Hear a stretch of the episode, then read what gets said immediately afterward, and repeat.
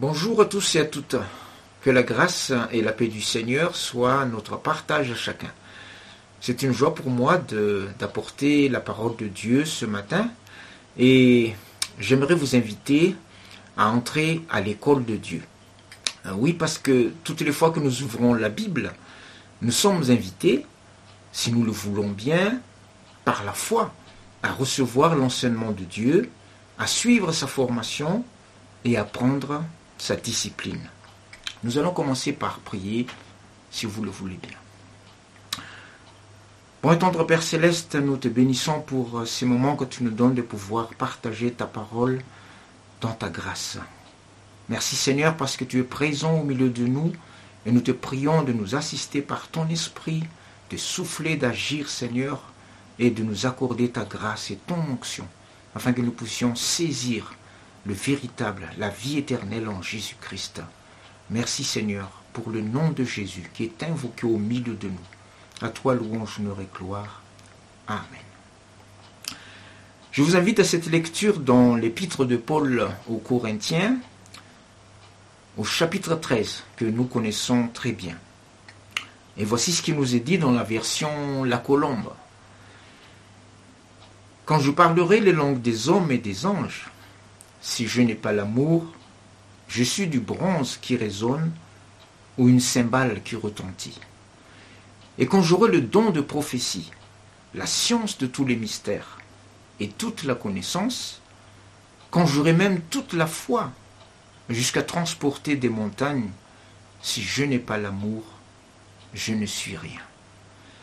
Et quand je distribuerai tous mes biens pour la nourriture des pauvres, quand je livrerai même mon corps pour être brûlé, si je n'ai pas l'amour, cela ne me sert de rien.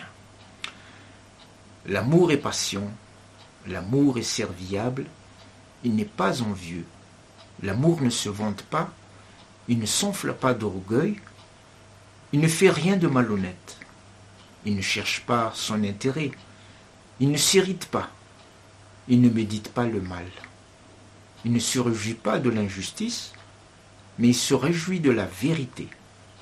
Il pardonne tout, il croit tout, il espère tout, il supporte tout. L'amour ne succombe jamais. Que ce soit les prophéties, elles seront abolies. Les langues, elles cesseront. Car c'est partiellement que nous connaissons, c'est partiellement que nous prophétisons. Mais quand ce qui est parfait sera venu, ce qui est partiel sera aboli. Lorsque j'étais enfant, je parlais comme un enfant. Je pensais comme un enfant. Je raisonnais comme un enfant. Lorsque je suis devenu homme, j'ai aboli ce qui était de l'enfant. Aujourd'hui, nous voyons au moyen d'un miroir, d'une manière confuse, mais alors nous verrons face à face. Aujourd'hui, je connais partiellement, mais alors je connaîtrai comme j'ai été connu. Maintenant donc, ces trois choses demeurent. La foi, l'espérance, l'amour, mais la plus grande, c'est l'amour. Alors voilà un beau programme, il y a beaucoup de choses qui sont euh, citées ici, mais ce matin nous allons juste parler de ces trois matières citées dans ce texte à savoir les trois vertus dites théologales que sont la foi, l'espérance et l'amour. Alors en parlant d'école, euh, plusieurs peuvent enseigner la même discipline, sans avoir pour autant le même niveau ou le même esprit. Voici une petite anecdote pour illustrer cela et qui servira également de brise-glace. C'est un peu long mais très utile pour la suite de notre exposé. Cela s'est passé en France. Quelques jeunes venaient d'être promus champions de France dans une discipline martiale, c'est-à-dire sportive, appelée boxe thaïlandaise ou Motai dans le pays d'origine. Chacun de ces jeunes nourrissait déjà quelques ambitions et rêves d'avenir. Leur coach, pour les récompenser, les inscrits pour un stage de perfectionnement d'une semaine en Thaïlande à leur grande joie. C'était comme un retour aux sources. Dans l'avion qui les, euh, qui les ont conduits en Thaïlande, ces jeunes manifestaient déjà leur projet d'avenir comme celui d'ouvrir une école sportive ou de conquérir d'autres trophées. Arrivés sur place, ils furent accueillis avec tous les honneurs. Et même s'ils étaient prêts à commencer tout de suite, leur hôte leur a dit de se reposer du voyage d'abord. Et qu'ils commenceraient le lendemain matin. À quelle heure demandèrent les jeunes remplis de zèle. Oh, vous venez quand vous voulez, dit l'instructeur. Nous, nous commençons tôt avant le lever du soleil. Ok, dirent les jeunes assez surpris déjà. Alors, le sommeil est très important pour tout sportif et même euh, pour tout le monde, n'est-ce pas? Était-ce le décalage horaire? Était-ce la surexcitation? Toujours est-il que nos jeunes champions ont eu le sommeil agité. Et ils ont eu du mal à se réveiller tôt. C'était le bruit des joggeurs matinaux qui les ont réveillés. Vous savez, les oh, oh, oh, oh, des, comme les militaires. Sauf que quand ils ont regardé, c'était des enfants, tout au plus euh, des ados qui faisaient ce bruit, avant le lever du soleil. Bien sûr, cela ne nous surprend pas, car nos jeunes et nos ados peuvent faire autant, n'est-ce pas? Nous sommes la CEIM francophone. Hmm. Quand nos champions sont entrés dans la salle d'entraînement, les adultes étaient déjà là depuis longtemps. Tout le monde a repris l'entraînement avec eux. Surprise, à la fin de la première journée, nos champions étaient claqués, eux qui en voulaient, car le niveau de l'entraînement était plus élevé que le leur. À la fin de la deuxième journée, certains commençaient à avoir des crampes et des élongations musculaires. Et à la troisième journée, il y en a qui ont abandonné car n'arrivaient même plus à terminer les pompes. Avant la fin de la semaine, certains ont plié bagage et les derniers qui sont restés ont révisé leur rêve de grandeur. Oui, peut-être discipline semblable, mais niveau différent. Et pour pouvoir suivre, il faut parfois quelque chose à la base. Alors par comparaison, la Bible nous dit que sans la foi, il est impossible de plaire à Dieu. Autrement dit, sans la foi, il est impossible de recevoir son enseignement d'accepter sa discipline, de suivre sa formation, de saisir sa bénédiction. L'école de Dieu est d'un niveau très élevé et Israël l'avait expérimenté. Mais quel miracle et quelle gloire à chaque fois qu'il réussit chaque test. La particularité de cette école de Dieu, c'est que Dieu nous accepte tels que nous sommes. Il nous prend là où nous sommes. Et qu'il va lui-même s'assurer que nous puissions y réussir. Il est tellement rempli d'amour et de patience à notre égard. Ce niveau très élevé de cette école de Dieu était certainement l'une des raisons pour laquelle le clergé catholique avait interdit aux profanes la lecture de la Bible, parce qu'il pensait que personne ne pourrait comprendre cette parole de Dieu. Mais il y avait aussi d'autres raisons également. Toujours est-il que si tout le monde peut lire la Bible pour les choses basiques, dès que nous entrons en plein eau et selon la profondeur du texte que nous lisons, nous avons besoin certainement des ministères de la parole pour comprendre les saintes écritures, pour saisir véritablement la volonté de Dieu, la pensée divine.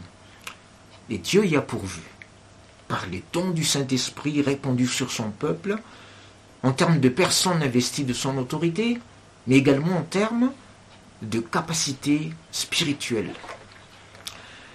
Nous allons donc prendre trois exemples qui nous montrent combien le niveau de l'école de Dieu est vraiment au-delà de n'importe quelle école dans ce monde. Voici trois matières en exemple et qui ne sont enseignées qu'à l'école de Dieu. Ces trois vertus que nous avons nous avons nommé au début la foi, l'espérance et l'amour. Première matière spécifique à l'école de Dieu, la foi. Qu'est-ce que la foi? Dans le monde on parlera plutôt de confiance, de pensée positive, d'estime de soi, mais pas de foi véritablement. Ou alors ce serait une appropriation inadéquate. En effet, une foi véritable est une ferme conviction selon les termes d'Hébreu chapitre 11 verset 1er. Mais pour bien comprendre, nous dirions une ferme conviction, mais à un niveau très élevé. C'est traduit euh, ferme conviction. Mais nous devons toujours réaliser que tout ce qui est dit là est dans une mesure plus haute que la normale. À l'exemple d'Abraham, qui était prêt à sacrifier son fils, vous vous rendez compte, à la demande de Dieu, croyant que ce dernier pouvait le ressusciter. Une foi véritable vient également de Dieu, selon Romains chapitre 10, verset 17, de Dieu ou de Christ, c'est-à-dire provoquée par l'action de sa parole, une parole de vie créatrice, sa parole ou son verbe, une action remplie d'énergie. Pour une bonne compréhension également, j'ajouterai que c'est aussi dans la mesure où nous avons déjà expérimenté la grâce de Dieu et sa puissance auparavant, que cette foi sera d'autant plus activée à sa parole. À l'exemple de plusieurs cas dans les évangiles, comme ce centurion romain, qui savait déjà de quoi le Seigneur Jésus était capable, et qui pouvait lui dire, Seigneur, je ne suis pas digne que tu entres dans ma maison, que tu viennes sous mon toit, dis seulement une parole, et mon serviteur sera guéri. Vous trouverez cette déclaration de foi dans Matthieu chapitre 8, verset 8. Vous vous en souviendrez, il y a Philippiens 4, 4 pour la joie, et maintenant Matthieu 8, 8 pour la foi. Dis seulement une parole, et mon serviteur sera guéri. Cette foi inébranlable est produite dans notre cœur par Dieu. Elle ne vient pas de notre volonté ni de nos efforts, même si nous y participons. Et par cette foi, nous pouvons accomplir même des prodiges et des miracles. Relisez euh, Hébreu chapitre 11 et vous verrez la différence avec le monde. Cette grâce est l'apanage de l'Église, c'est-à-dire que c'est vraiment spécifique un don de Dieu pour l'Église, le corps des croyants. Voulez-vous avoir cette qualité de foi? Entrez à l'école de Dieu. Recevez sa formation et acceptez sa discipline, vous n'envierez plus le monde, car Dieu lui-même sera votre instructeur. Deuxième matière spécifique à l'Église, l'espérance. Dans le monde, on parlera d'espoir. C'est quoi la différence entre les deux? Eh bien, l'espoir n'englobe que tout ce qui est du domaine terrestre ou humain comme l'espoir de réussir à, un examen, d'obtenir son permis, d'être reçu un poste envié et même de gagner au loto. C'est de l'espoir. Cela fait vivre en attendant. Tandis que l'espérance touche à tout ce qui est céleste et éternel, comme l'espérance des cieux justement, l'espérance du retour du Seigneur, l'espérance de la vie éternelle, l'espérance du salut, etc. Une deuxième grande différence, c'est qu'un espoir n'est jamais garanti à 100%. Hélas, cela peut avoir une certaine probabilité de réussite, mais jamais à 100%. Par contre, l'espérance, nous dit la Bible, elle ne trompe point. Voici encore un verset dont vous vous souviendrez, Romains 5.5. Oui, Matthieu 8.8 pour la foi, Romains 5.5 pour l'espérance. L'espérance qui ne trompe point. Rappelez-vous bien de ces versets parce que nous pourrions avoir une interrogation écrite un de ces dimanches. Alors, cette espérance, c'est quelque chose qui va arriver assurément. C'est pour cela qu'elle ne nous trompe point. Comme le retour du Christ, cela arrivera un jour, aussi certaine que l'arrivée de l'aurore, la résurrection des morts et toutes les promesses divines. C'est encore ici les privilèges de l'Église, ayant reçu les arts de l'Esprit et les promesses à venir. Comment voir cette espérance? Recevez Jésus, le Fils de Dieu, comme votre Sauveur et Seigneur, et vous aurez au fond de votre cœur cette espérance garantie, comme une encre solide, selon ce qui est écrit, Christ en vous, l'espérance de la gloire. Colossiens chapitre 1er verset 27. Et puis, troisième matière inconnue dans le programme du monde, l'amour de Dieu. Il y a une petite particularité ici. C'est pour les deux premières matières. Il n'y a pas de nom similaire dans le monde. Pour cette troisième vertu, c'est le même mot qui est utilisé, à savoir l'amour ou la charité selon les versions. Ce qui rend difficile la différenciation, puisque c'est le même terme. Et pourtant, c'est le même principe. Il n'y a rien de commun entre l'amour dit de Dieu et l'amour que le monde pourrait ressentir et exprimer.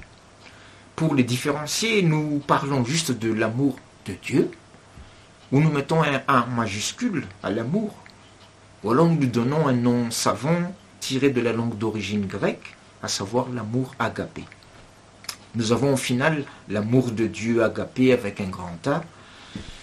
J'aurais préféré avoir juste un nom vraiment différent pour faire la différence, mais soit. En fait, dans le Nouveau Testament, il y a bien une appellation spécifique qui est agapé, mais si en traduisons, que les traducteurs donc ont mis amour ou charité pour comprendre le concept. Parce que s'ils ont utilisé juste euh, le terme grec agapé, nous aurons cherché encore qu'est-ce que c'est agapé. C'est comme lorsque nous parlons du baptême par immersion. C'est ce que nous disons d'habitude. Alors que baptême veut déjà dire euh, immersion, vous comprenez. Alors, l'amour du monde, néanmoins, peut autant se baser sur les sentiments que sur la raison ou la volonté. Il peut aussi être capable de sacrifice, qui n'est pas réservé aux seuls croyants. Sauf que cet amour du monde sera toujours fragile, toujours non fiable, et restera au niveau humain, entaché par le péché, et incapable d'accomplir pleinement la sainte volonté de Dieu.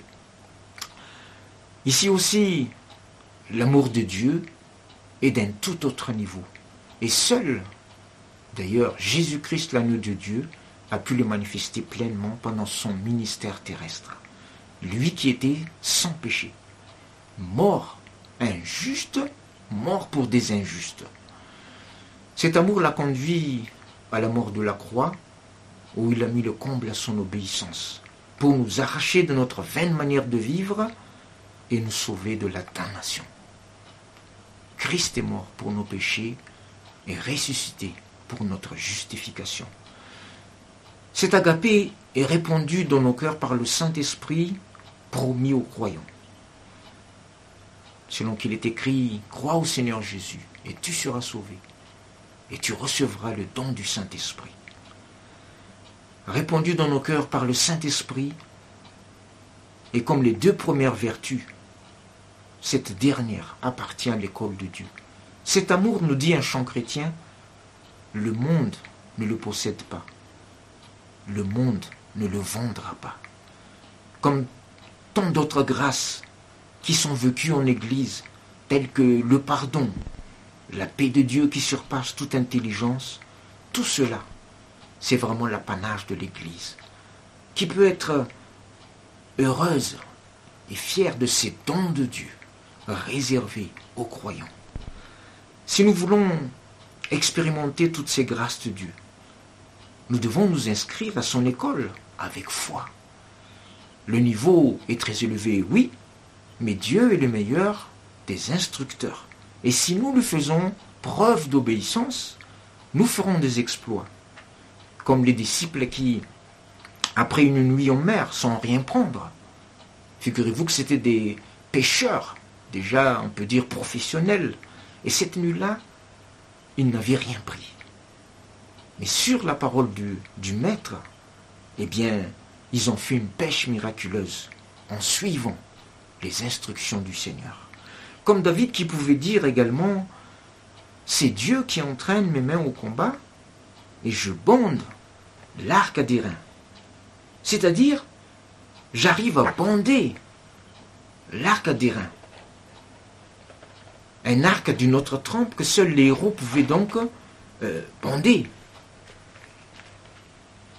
Nous trouvons cette belle déclaration de David dans le psaume 18, le verset 32 à 36 que je vous dédie.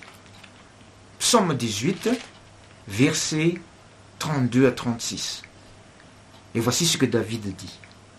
Lui qui a été à l'école de Dieu, l'homme selon son cœur, que Dieu lui-même donc a entraîné. Verset 32. Qui est Dieu si ce n'est l'Éternel? Et qui est un rocher si ce n'est notre Dieu? C'est Dieu qui me ceint de force et qui rend parfait mon chemin. Il rend mes pieds semblables à ceux des biches et me fait tenir sur les hauteurs. Il exerce mes mains à la bataille et mes bras tendent l'arc de bronze ou l'arc d'airain. Tu me donnes le bouclier de ton salut, ta droite me soutient, et ta mansuétude me fait devenir grand. Alléluia. Cette parole peut être la nôtre si nous suivons ce chemin de Dieu, si nous acceptons sa discipline, si nous recevons son enseignement. Vous aussi, faites le bon choix. Et vous pourrez vivre cela. Vous pourrez proclamer de telles paroles par la foi. Et des cris de joie jailliront de votre cœur. Que Dieu vous bénisse. Merci de votre attention. Amen.